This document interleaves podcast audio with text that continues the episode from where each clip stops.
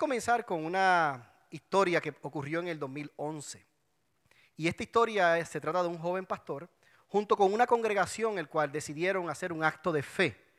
Este acto de fe fue ir a hospitales y visitar enfermos. Y habían tres cosas claras que hacían, eh, que hizo esta congregación. Lo primero era visitar enfermos. Lo segundo era presentarles a Jesús. Y lo tercero era orar por sus enfermedades, creyendo en que Dios podía hacer un milagro de sanidad. Resulta que el versículo bíblico que utilizaron esta congregación se encuentra en Isaías 53, 5. Mas él herido fue por nuestras rebeliones, molido por nuestros pecados. El castigo de nuestra paz fue sobre él y por sus llagas fuimos nosotros curados. El reto mayor que tuvieron esta eh, congregación junto con estos pastores, junto con este pastor, fue que tuvieron que visitar personas que no conocían personalmente. Esto implica que no saben cuál era su inicio de fe, tampoco sabían si creían o no creían en que Dios podía hacer un milagro. Y ahí estaba ese primer reto. El segundo reto fue que tenían que visitar hospitales y los hospitales tienen unas horas establecidas, así que había un tiempo limitado para las visitas. Pero lo tercero fue lo más difícil para esta congregación y fue que tenían que visitar una de las áreas ya mejor conocida como cuidados intensivos. Entonces, ahí estaba esa congregación junto con ese joven pastor. Permítanme decirles que esa, eso que hicieron de visitar hospitales estaba abriendo preámbulo a lo que iba a ser un evento de sanidad, porque esa congregación estaban creyendo en que si personas llegaban a ese lugar y llegaban con la suficiente fe para recibir un milagro, ellos podían ser sanados y podían recibir un milagro de sanidad. El versículo bíblico que ah, unió todo lo que fueron las transmisiones por radio, por televisión y hasta donde llegó los anuncios, se encontraba en Salmo 103.3, que dice, Él es quien perdona todos nuestros pecados, el que sana todas nuestras dolencias. Finalmente, muchas preguntas habían en la mente de ese joven pastor. Preguntas como, ¿por qué no todos son sanados? Preguntas como, ¿por qué tanta enfermedad? Permítame decirle en lugar de él que ese joven pastor soy yo. Y hoy yo quiero hablar acerca de lo que tiene que ver con la enfermedad, pero quiero enfocar la enfermedad no nada más a lo que tú y yo conocemos como lo que es la enfermedad. La enfermedad lo podemos ver como la ausencia de la salud. Cuando una persona está enferma, reconoce dentro de sí que hay una ausencia de salud. Permítame decirte que la enfermedad trae síntomas. La enfermedad trae, ah, digamos, algunas cosas que se pueden ver, pero otras que no se pueden ver. Y ahí vemos lo que sería la enfermedad. Ahora, la sanidad, la sanidad es lo que se reconoce como la ausencia de la enfermedad. En otras palabras, es como decir la luz y las tinieblas. La luz es la ausencia de la oscuridad, por eso hay luz, y viceversa. Así que sería la salud es la ausencia de la enfermedad como lo es eh, viceversa. Resulta que entendiendo este eh, juego de palabras, ah, yo quiero decirte que una de las cosas que pasa por la mente de las personas cuando están atravesando un proceso de enfermedad y que nosotros lo pudimos ver en los hospitales es el pensamiento de morir.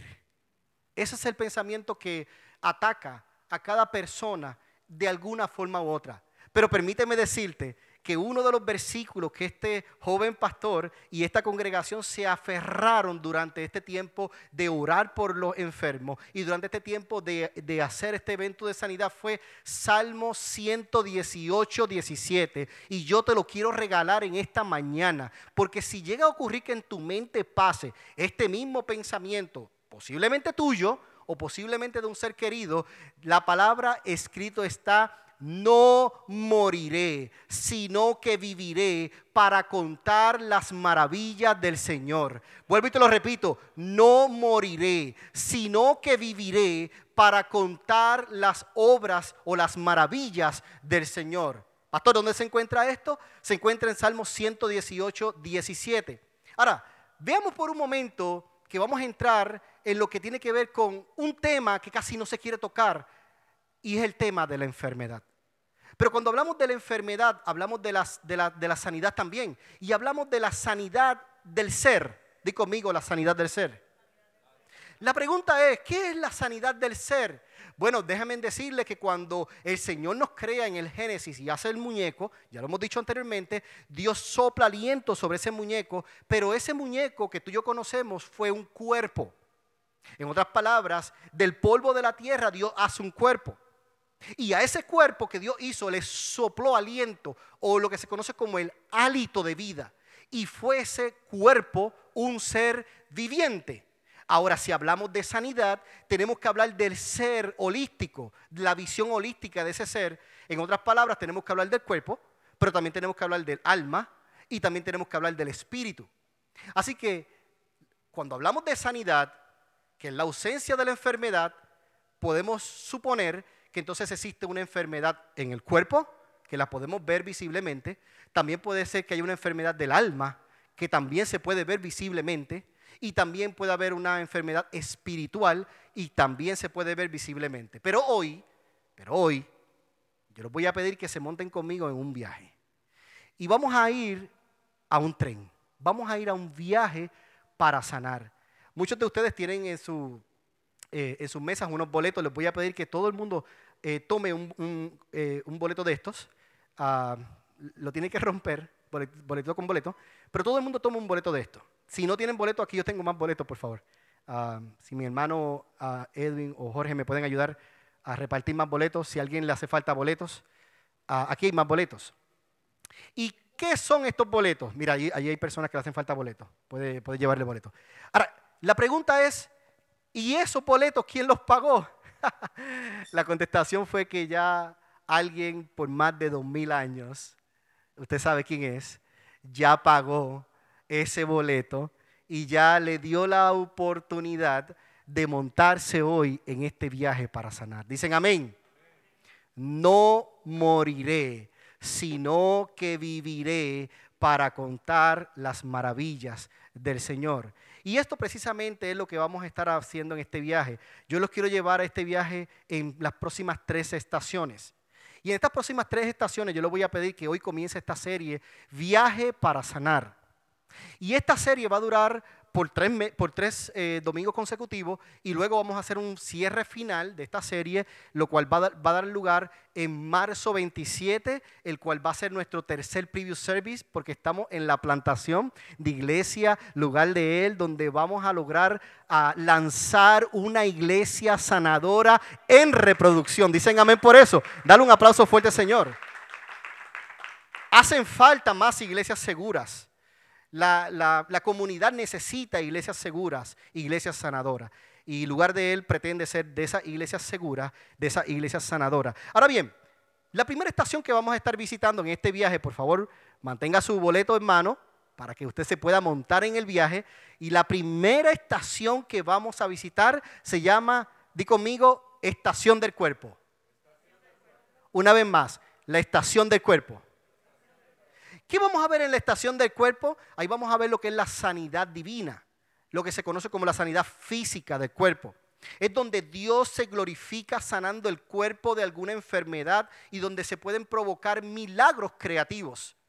Mire hermano, en esta actividad que, pudimos hacer ah, para el Señor, pudimos ver muchos milagros de personas que pudieron ser sanadas. Y eso no nada más llena nuestro, nuestro corazón de alegría y gozo, pero llena el de Dios de alegría y gozo, porque al final quien hace la obra no somos nosotros, somos solo instrumentos, quien hace la obra se llama Jesús. Dicen amén.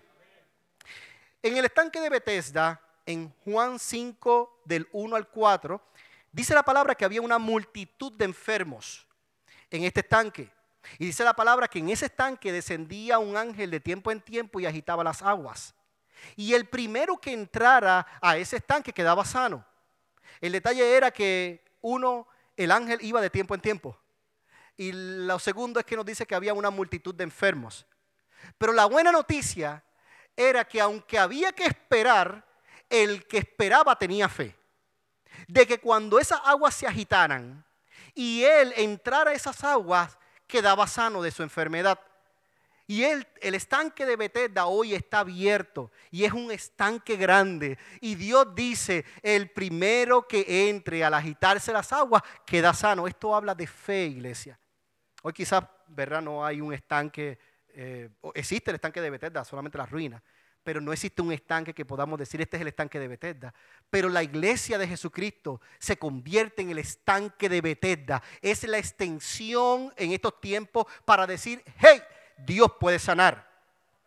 Dios puede sanar. ¿Qué se necesita? Solo fe, dice la palabra. Bueno, entonces la segunda estación que vamos a estar viendo, boleto en mano, es, diga conmigo, la estación del alma. La estación del alma. Así que la primera estación va a ser la estación de qué? Del cuerpo. ¿Y la segunda estación? En la estación del alma vamos a analizar nuestra mente, vamos a analizar nuestras emociones. Hay personas que dicen, no, es que yo no soy almático. Pues no serás humano, porque todo humano es almático. Ahora, al decir no soy almático, es que yo no dejo que las emociones me controlen. Ah, oh, eso sí, nosotros declaramos que Cristo controla nuestras emociones, pero somos seres emocionales. También sufrimos, lloramos, tenemos soledad, tenemos alegría, tenemos tristeza. Hay, que expresar las emociones, ¿sí? Ahora, mire qué interesante. En la sanidad, en la, en la segunda estación, que es la estación del alma, es donde se habla de la sanidad del alma. Y en la sanidad del alma, Dios sana las heridas del corazón de cada persona. Esto habla de un ejemplo de Pedro y Judas. Ellos en un momento dado eh, negaron al maestro. ¿Cuál fue la diferencia entre Pedro y Judas? Los dos negaron al maestro, pero Pedro, pero Pedro se arrepintió y Judas terminó el cado.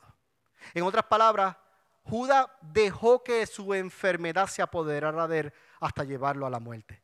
Vemos que Judas no tuvo una enfermedad ah, eh, en la primera estación física, pero tuvo una enfermedad del alma. Esto habla de personas que se suicidan. Esto habla de potenciales suicidas. Es una enfermedad que está en la mente.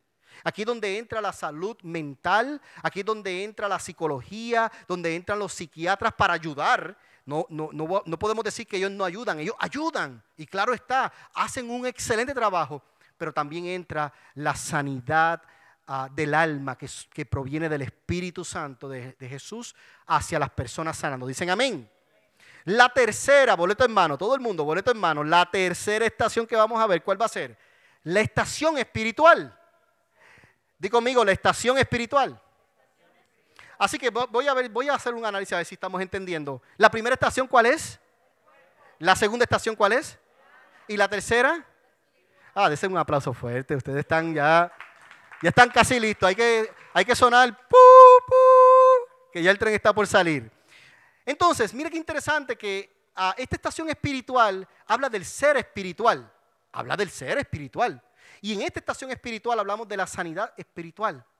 Y es donde Dios hace una libertad en Cristo de esa persona para siempre. Vemos el endemoniado Gadareno, si usted no sabe dónde está localizado, no se preocupe, porque va a encontrarlo en Lucas 8, 26 al 39. Le estoy dando muchos versículos bíblicos, espero que los tenga anotando en la mente o en, la, en el celular o, bueno, en, algún lugar para que luego pueda ir a estas estaciones. Y ocurre en este punto que existía un hombre endemoniado, le decían el endemoniado Gadareno. Él estaba entre los sepulcros, estaba entre los funerales, él estaba en los cementerios, ¿vieron? Ahí es donde él se encontraba. Dice la palabra que dentro de este hombre había muchos espíritus inmundos y lo atormentaban a él. Y cuando Jesús llega, ellos dijeron, ¿por qué nos vienes a molestar? Le hago una pregunta, ¿quién estaba molestando a quién? ¿Jesús a los demonios o los demonios a la persona? Yo creo que para mí eran los demonios a la persona, ¿no? Entonces, Mira que, a veces eh, eh, los demonios son como un poco ignorantes, no entienden lo que están diciendo, pero mira lo que pasa, que Jesús le dice, ¿sabes qué? Ustedes van para afuera. Porque donde está el Espíritu de Cristo, allí hay libertad. Y Cristo le dijo, van para afuera. Y allí él queda afuera completamente libre. El hombre tenía una legión de demonios. ¿Qué significa una legión de demonios? Que había muchos. Había un hato de cerdos, Luego le pueda leer la escritura con más calma. Había un hato de cerdo, entraron a los cerdos y los cerdos se fueron por un precipicio y murieron. Hasta ahí llegó a la historia. Pero este hombre fue libre. Y esto se encuentra en la estación espiritual. ¿Cuántas estaciones son? Estación 1 del cuerpo, estación 2 del alma y estación 3.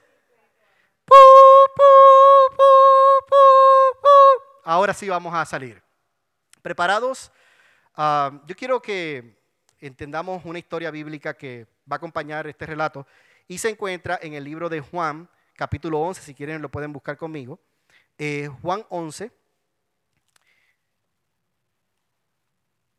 del 1 al 3.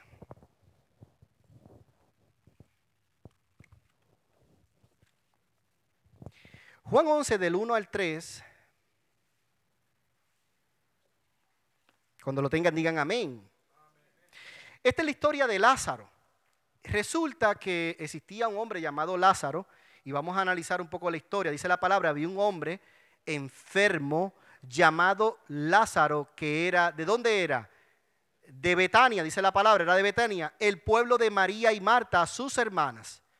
María era la misma que ungió con perfume al Señor y le secó los pies, dice la palabra, con sus cabellos.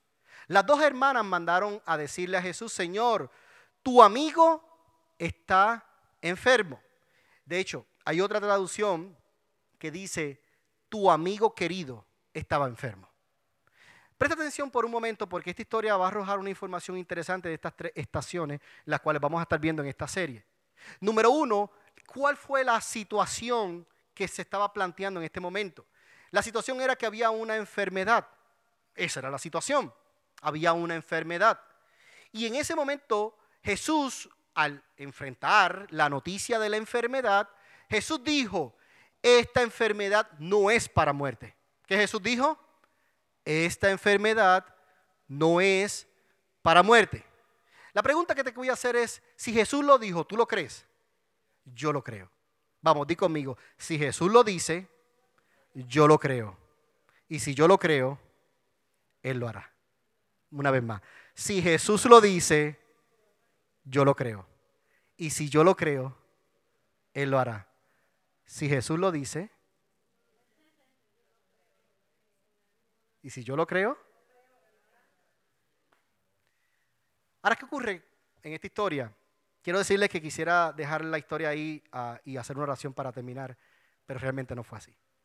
Veamos que una, una, vez Jesús le notificaron el estado de su amigo, le notificaron el estado de su amigo, dos días después ah, se queda Jesús en el mismo lugar.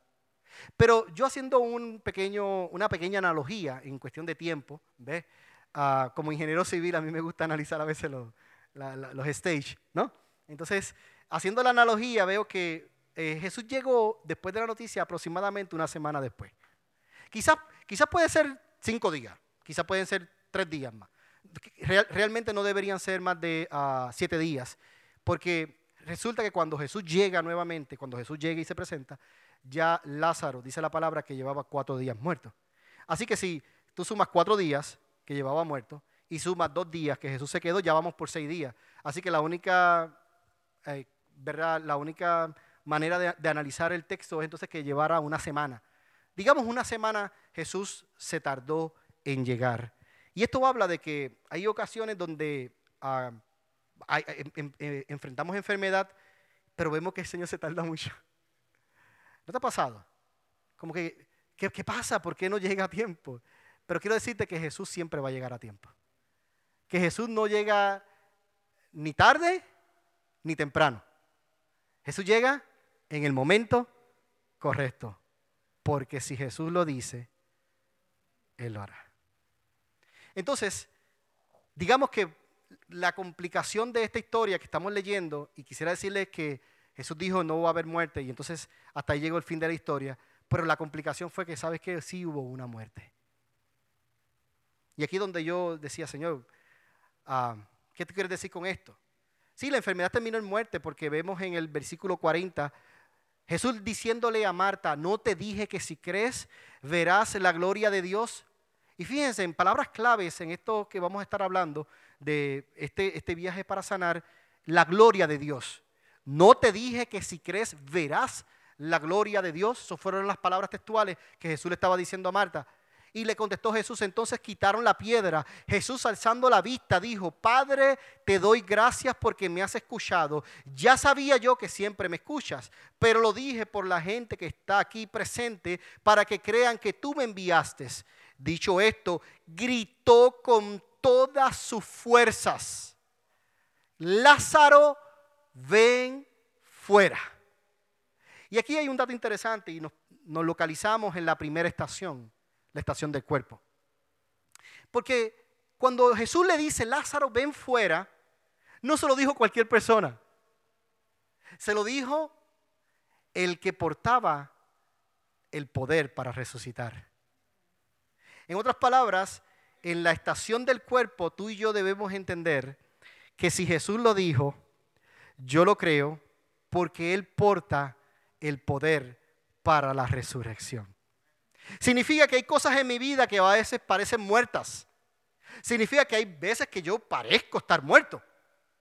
Pero si yo creo en el que porta el poder para la resurrección, entonces no moriré, sino que viviré para contar las maravillas del Señor. Segunda estación que vemos en esta historia es la del alma. Versículo 44, el muerto salió con las vendas en las manos, en los pies, el rostro cubierto con un sudario, y le dijo Jesús, quítenle las vendas y dejen que se vaya. Esto habla de las personas que parecen estar sanas, pero por dentro lo que tienen son vendas. Esta es la estación del alma. Y luego vamos a verla a fondo, la estación del alma.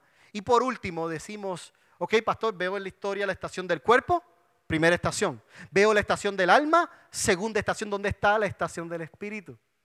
Permítame decirte que en el versículo 11, la palabra dice, y, si lo quieren leer, lo podemos leer, dice, dicho está, eh, dicho esto, añadió, nuestro amigo Lázaro duerme, pero voy a despertarlo. Presta atención aquí. Nuestro amigo Lázaro duerme, pero voy a despertarlo. Entonces los discípulos dijeron, ah, pues esto es simple. Significa que él está en recuperación. Y Jesús le dijo claramente, yo no estoy diciendo que él duerme del dormir, del sueño. Él ha muerto, pero yo lo voy a resucitar. Y aquí yo veo la tercera estación, porque la estación espiritual habla del adormecimiento espiritual. Hay personas que parecen vivas pero están durmiendo. ¿Cuántos creyentes hemos visto y cuántas personas hemos visto que gravitan? Es como si los miramos y como que no viven, existen. ¿Se ha dado cuenta que hay, personas que no viven, existen solamente? Son, están adormecidas y permíteme decirle que hay un proceso que se llama el duelo. Y es un proceso que todos nosotros debemos pasar en algún momento dado. Y lo que ocurre en el duelo o la pérdida de, un, de una persona ocurre un adormecimiento. La persona, la primera etapa que, pasa en el proceso de duelo es el adormecimiento. Y tú, tú hablas con la persona y la persona está o no lo cree, o llega la ira, o llega el enojo, o no puede creer lo que ha sucedido. Se llama la primera, la primera ah, aldea, la aldea de la negación y de la ira. Y en ese momento están adormecidos. Hay personas en la enfermedad espiritual que están adormecidas y que Jesús necesita despertarlos. Así que vemos aquí las tres ah, diferentes estaciones. La primera estación, ¿cuál es? La segunda estación, ¿cuál es? ¿Y la tercera estación, cuál es? La solución, yo te voy a pedir que consideremos esto como un punto ah, que Jesús quiere que hoy aprendamos. Es que Jesús dijo enfáticamente en el versículo 4, esta enfermedad no terminará en muerte. Presta atención, por favor. Porque esta es la parte medular de, este, de esta enseñanza. Es que Jesús dijo, no terminará. No dijo que no pasará. Dijo que no terminaría. Jesús nunca garantizó que no pasaría. Jesús lo que garantizó fue que no terminaría. Alguien tiene que estar escuchando esto que estoy diciendo hoy. Es que en nuestras vidas a veces pasan cosas, pero Jesús dice, pero así no va a terminar te está pasando esto ahora, pero ese no va a ser tu final. No vas a terminar de esa manera. No sé cuántos hemos visto los, juegos de baloncesto que el equipo azul está ganando y ya están ahí celebrando la victoria a ley de un punto, hermanos. Un punto y quedan solamente tres segundos. Un punto, tres segundos. Y se confiaron tanto de que ya son los, ganadores, que el otro equipo rojo en esos tres segundos le dio, tiempo a recibir el balón, a lanzar el balón y encestaron. ¿Y quién terminó ganando? El equipo rojo. No terminará, aunque puede estar pasando. Alguien tiene que estar escuchando este mensaje hoy. Yo quiero decirte que cuando Jesús dijo no terminará, Él dijo algo importante que hoy la iglesia tiene que entender. Y lo importante que Jesús dijo es, no terminará en muerte, sino que es para que la gloria de Dios, para que se vea la gloria de Dios en todo esto y para que el Hijo de Dios sea glorificado. Cuando yo busco la palabra gloria, gloria es reconocimiento. En otras palabras, Jesús lo estaba diciendo es, esto va a terminar en una alabanza. Aleluya. Esto va a terminar en una alabanza. Esto va a terminar en un gozo tremendo. Yo vengo a decirte en esta hora que si estás pasando por un proceso de enfermedad, si tienes alguien que está pasando por un proceso de enfermedad, quiero decirte, esto no terminará de esta manera. Esto terminará para que el Hijo de Dios sea reconocido en medio de esa situación. Dicen amén. ¿Qué hace falta para que esto ocurra? Se llama fe. Cuatro cosas que aprendemos de esta enseñanza. Primero, lo primero que podemos aprender, ah, y, hay un, versículo que lo respalda, es que hay enfermedades que sí terminan en muerte. De hecho, quiero decirte que todos los que estamos en este auditorio, algún día moriremos. Si algo nosotros tenemos seguro, eh, es que vamos a morir. Pero para el creyente hay una esperanza. Hmm. Y la esperanza para el creyente es que cuando la muerte toca la puerta, la vida eterna te abre los brazos y te recibe para siempre. No moriré, sino que viviré para contar las grandezas del Señor. Entonces, lo segundo que aprendemos de esta enseñanza, y dice la palabra ah, en Romanos, en Romanos 14, 8 al 10, dice, si vivo, para Cristo vivo. Y si muero, para Cristo muero. Sea que viva o sea que muera, yo soy de Cristo. Yo soy de Cristo. Entonces, lo segundo es que hay enfermedades donde el Hijo va a ser glorificado. El Hijo va a ser glorificado. El Hijo está buscando ser glorificado. Mientras yo oraba en este evento de sanidad, uh, veía muchos, muchas personas llegar en silla de ruedas. Hermano, eh, la fe tiene que ser alta para tú creer que Dios puede hacer algo, siempre y cuando también la persona lo pueda creer. Pudimos ver milagros hechos, pero la realidad es que uno siempre se queda, ¿por qué no todos han sido sanados? ¿Por qué no todos, Señor? Y ahí es cuando te das cuenta que solamente somos humanos viviendo una experiencia en esta tierra. Al final, quien trae la sanidad se llama Dios. Entonces, esto fue lo que me vino a la mente cuando leí este texto bíblico, y es que todos en algún momento dado tendremos que pasar el umbral de esta vida. Todos. Pero será cuando Dios lo decida. Será cuando Dios lo decida. No cuando la enfermedad lo decida. Si estamos en un viaje para sanar, debemos entender que quien va a decidirlo no es la enfermedad, quien lo va a decidir se llama Cristo. Cuatro, la voluntad de Dios siempre será buena, siempre será agradable y siempre será perfecta. Esto lo dice Romanos 12.2. Siempre será buena, agradable y perfecta. Cuando yo me hacía las preguntas, eh, quiero darte mis contestaciones Quizás puedo arrojar un poco de luz o quizás simplemente ah, puedo añadir un poco de fe. ¿Por qué tanta enfermedad? La enfermedad es producto del pecado.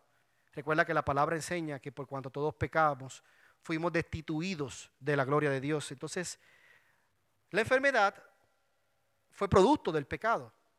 Pero hay una garantía y se encuentra en Apocalipsis 21.4 que dice, Él secará tus lágrimas, no morirás jamás. Tampoco volverás a llorar ni a lamentarse, ni sentirás ningún dolor, porque lo que antes existía, esto está hablando de lo que existe en esta vida, era lo que antes existía en Apocalipsis, ya pasó. Y llegará un momento, hay una esperanza que llegará un momento, iglesia, en que ya no habrá más llanto, que ya no habrá más dolor, que ya Dios va a enjugar cada lágrima de tus mejillas. El Señor te ama tanto, que Él sabe que tú has sufrido, que tú has, tú has estado dolida, dolido, pero el Señor te dice en esta hora, yo soy tu sanador.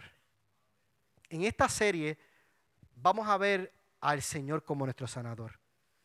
Segundo, ¿por qué no todos son sanados? ¿Sabes cuál es mi contestación para esto? ¿Sabes qué? No lo sé. ¿Por qué no todos son sanados? No lo sé, no lo sé, iglesia.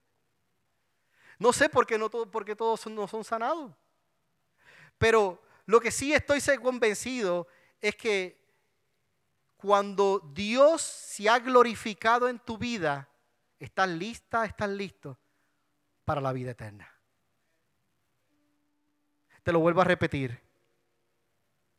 Cuando Dios, cuando su Hijo ha sido glorificado en tu vida,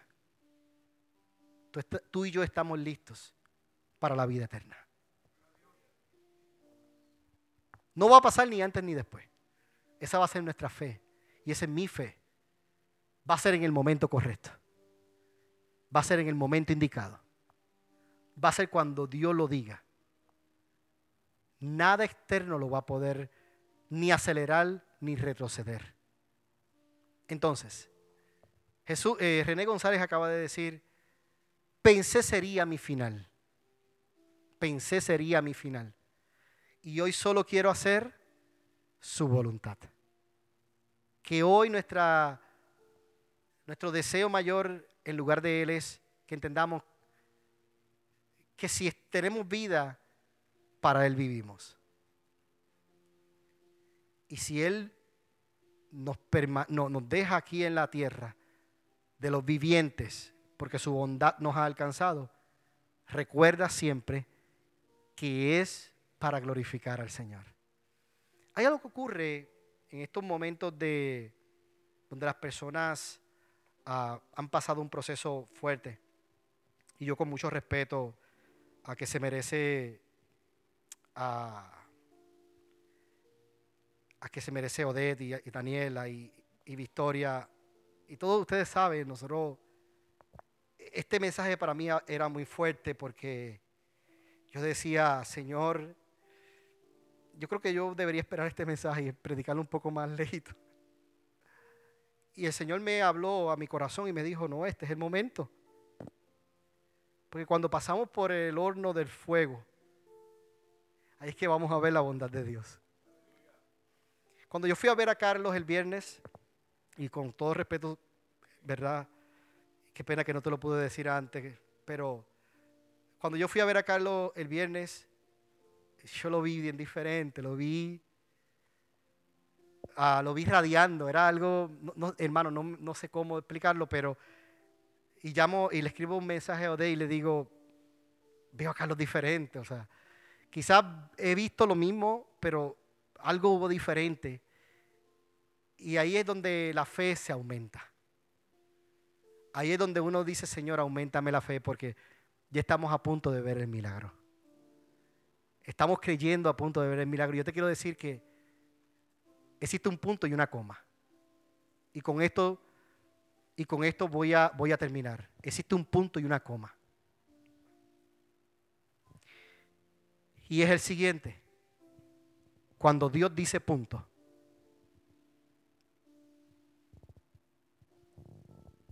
El hombre no puede decir coma.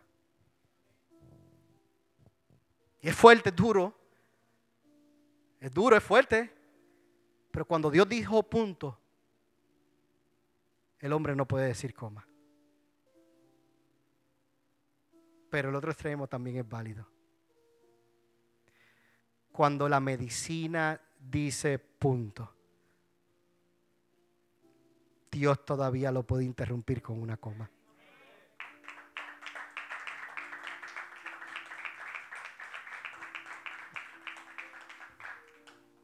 A Pastora Mariel Tony y Mandy, le voy a pedir que ponga sus manos allá hacia, vaya un momento donde nuestras, nuestras hermanas, y yo quiero que en este momento, ah, yo quiero que en este momento, por favor, cierra tus ojos. Hermanos, les voy a decir, no fue fácil para mí. Y yo siento que Dios me está sanando, Dios está sanando mi corazón hoy aquí. Y quisiera decir tantas cosas, pero voy a decir lo necesario. Lo único que se necesita para ser sanado es fe. Es lo único que se necesita. La palabra dice que Jehová Rafa el Señor sana. Y como creyente yo creo que Dios sana. Si me estás viendo por transmisiones en esta hora, por Facebook Live, por reproducción, yo quiero decirte que Dios es el Dios que sana, que en Jesucristo se puede hallar la sanidad del cuerpo, pero también del alma y también del espíritu.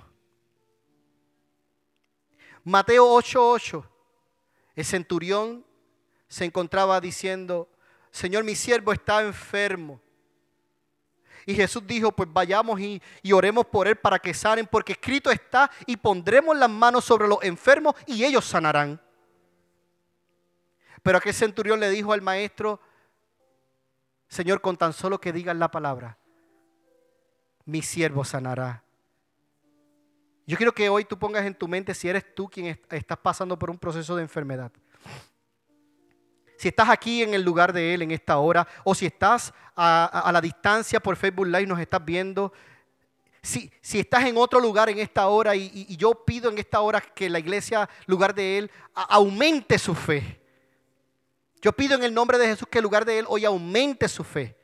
Y que hoy oremos por la sanidad. No viviré, sino, no moriré, sino que viviré para contar las maravillas del Señor. Y aquel centurión dijo, Señor, si tú dices la palabra, mi siervo sanará. Porque yo soy hombre que estoy en autoridad y bajo autoridad. Y cuando me dicen que haga, yo hago. Y cuando yo digo que hagan, otros hacen. Y el centurión dijo, y yo sé que si tú dices la palabra, en la distancia mi siervo sanará. Hoy enviamos esta palabra sobre el cuerpo de Carlos en el nombre de Jesús y enviamos la palabra de sanidad a la distancia. Declaramos que por las llagas de Jesucristo recibe la sanidad del cielo sobre tu cuerpo en el nombre de Jesús. Porque cuando la medicina dice punto, tú todavía puedes decir, coma Jesús, todavía tú puedes hacer un milagro, todavía tú puedes hacer la buena obra en el nombre de Jesús. Y yo también te pido, Señor, porque si hay un hermano entre nosotros que hoy se encuentra en este lugar, que esté pasando por un proceso de enfermedad en su cuerpo, Señor, añade fe en ellos para que ellos puedan creer que también por las llagas de Jesús fueron curados. Tú te glorificarás en el cuerpo de Carlos. Aleluya. Tú te glorificarás en el cuerpo de Él. Te glorificarás en el cuerpo de cada persona que esté al alcance de mi voz en esta hora que esté pasando por un proceso de enfermedad, Señor mi Dios, y que necesita que sus cuerpos sean sanados. Si hay propósito, hay vida, Señor.